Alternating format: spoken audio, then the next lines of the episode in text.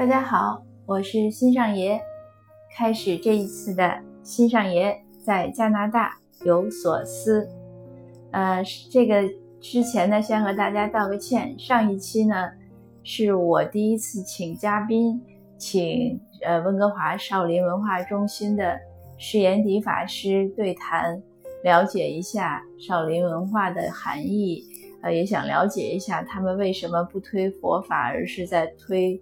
啊，就是在弘扬少林文化，所以我就去那个他那个少林文化中心找他去聊了一次。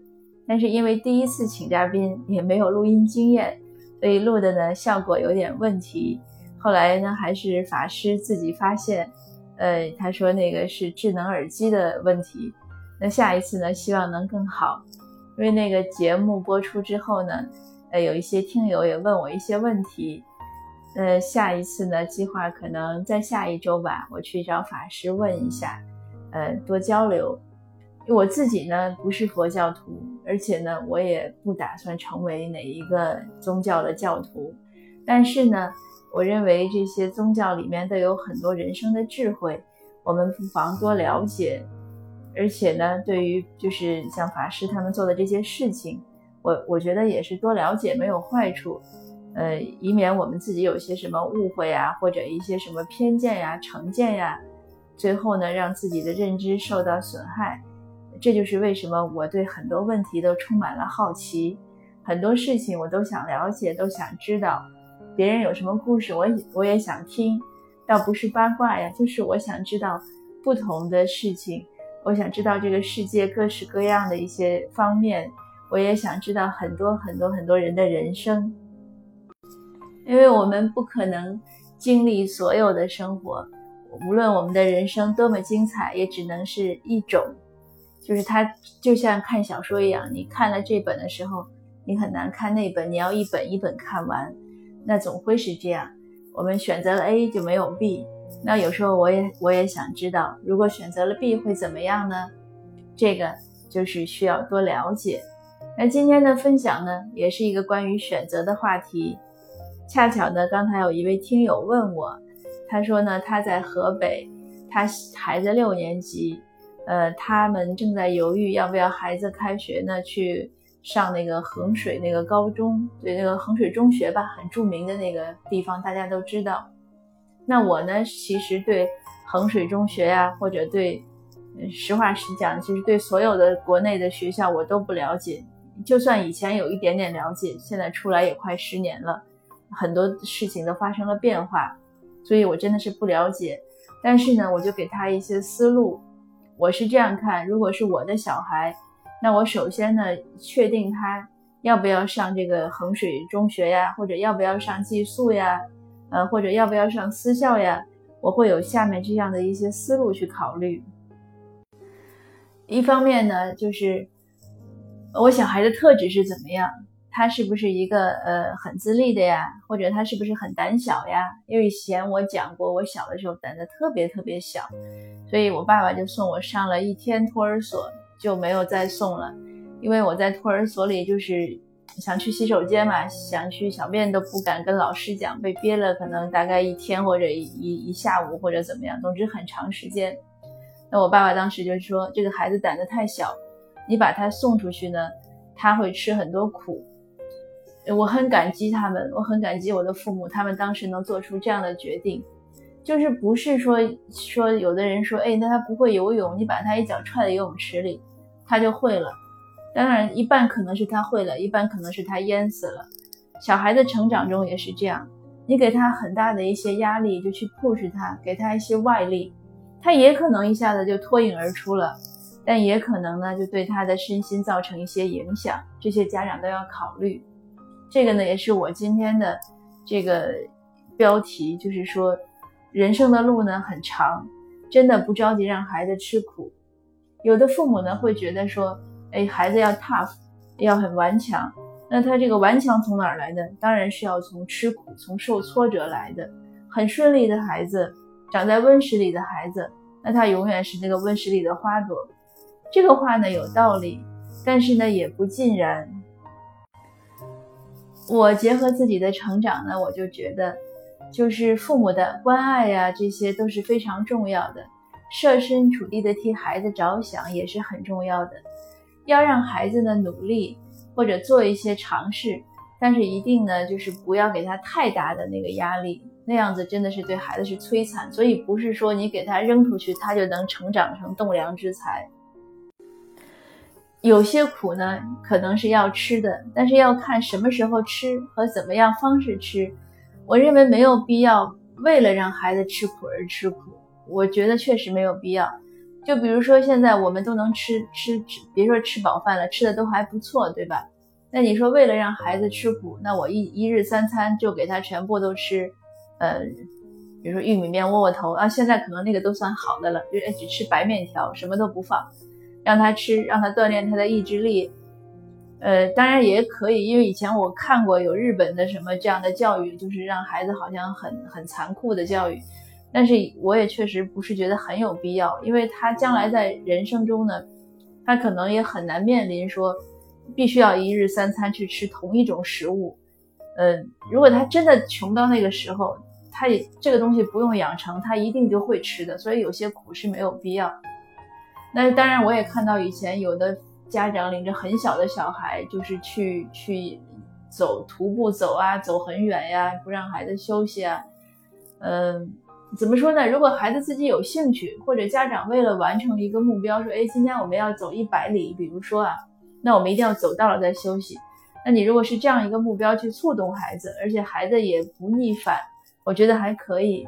但如果孩子身体已经不行了，或者他觉得很累了，你还让他这样做，真的是有点残忍。其实一个人一生，你仔细想想，他最幸福的时候，可能就是他，呃。上大学以前，他其实等上大学以后，他就需要很辛苦的学习，去考虑自己的未来，然后就会有很多人际关系，就没有那么单纯。那再以后工作了就不要说了，又该结婚了、养孩子了，又开始上有老下有小了，一直忙的可能退休。很多中国的这个人呢，退休以后呢，还要替自己的孩子看小孩，就没有休息，可能等七八十岁身体不行了。开始休息了，可是那个时候，一个一方面身体已经很衰衰老了，很很辛苦，可能百病缠身。另外呢，关键是那个心已经被打毛了。我经常就会讲，每个人呢其实都有一个初心，晶莹剔透，有自己的愿望，有自己的理想，有自己的喜好。可是，在生活中被摧残、被摧折，一点一点一点，那个心可能原来是玻璃做的。后来大概就成毛玻璃了，再后来可能就面目全非了，有的可能就四分五裂了，甚至化为粉末了。很多人对生活没有什么兴趣了，也没有什么感知了。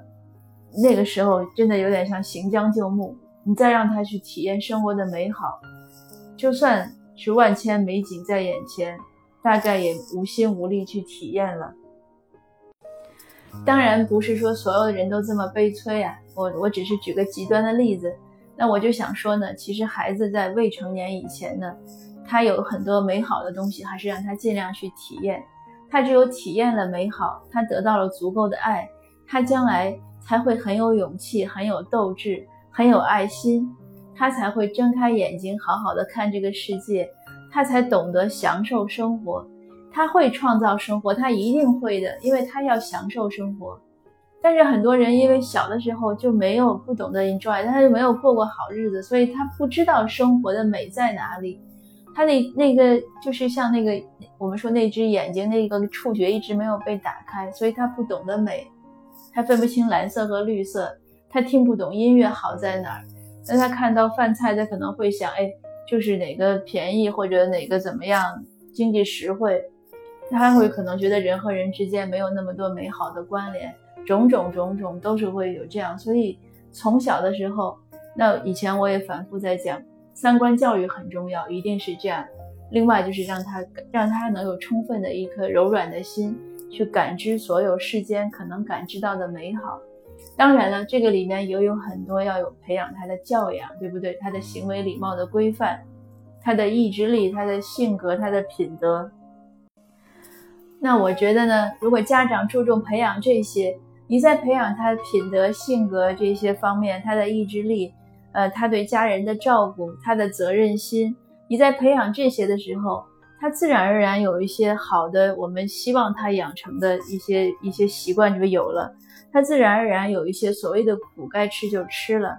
比如说你教他做饭，哎，你要他做一些必要的家务，那他肯定刚开始做不好。那你不要不要就是特别的宠爱他，你就要他做，不是不是要去骂他或者吼他，更不是要打他，你只是要求他。按照规定完成的，把它完成一遍做不好，你做两遍；两遍做不好，你做十遍。他在这个做的过程中，他自然而然的就养成了一些我们说的皮实吧，或者坚毅这样的一些好的品德。但是不不是要骂的，不是要用暴力的。那他这样的之后呢？他被人温柔的对待过，他被人尊敬的对待过，他也会这样去对待别人。而且更重要的是。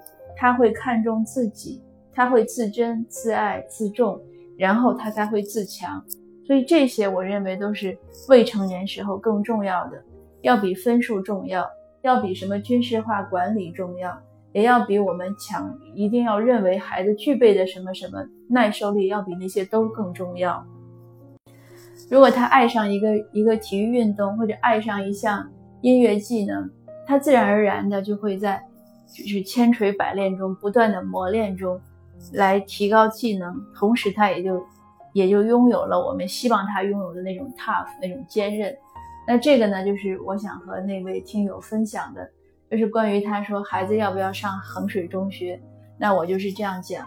那他呢，就是当然我还有其他的一些一些呃建议供他参考，就是我说你希望孩子过什么样的人生啊，要在哪儿读高中啊？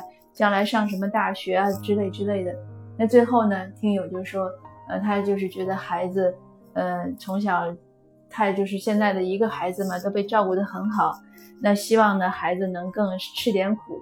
那我呢就回给他，我说人生的路真的很长，没有必要不着急让孩子吃苦，他吃苦的日子在后头呢，而且那些苦呢，一定都是生活会给他的，就是我们人也是这样，必须要吃的苦，我们吃一下就好了。为什么一定要自己找苦吃呢？对不对？如果我们从生到死一直能活得一帆风顺，一点苦都不用吃，那是不是一个非常美好的状态呢？当然了，呃，我知道那是一个梦想，但是梦想可以有，万一实现呢？对不对？好，那当然这是开玩笑的话了。那总而言之呢，就是这是我今天想和大家做的分享，也是我回顾自己的成长，呃，得的一些体会。那同时也是我这样，也是在。嗯，教育我的小孩，当然我的小孩，呃，是不是一个方法，是不是一个很好的方法呢？还要再看以后，就是日子还长着呢嘛。如果我的分享一直在做，那希望我将来呢还能和您分享我小孩长大的故事。好的，呃，谢谢您的收听，今天的分享呢就到这儿，下次见。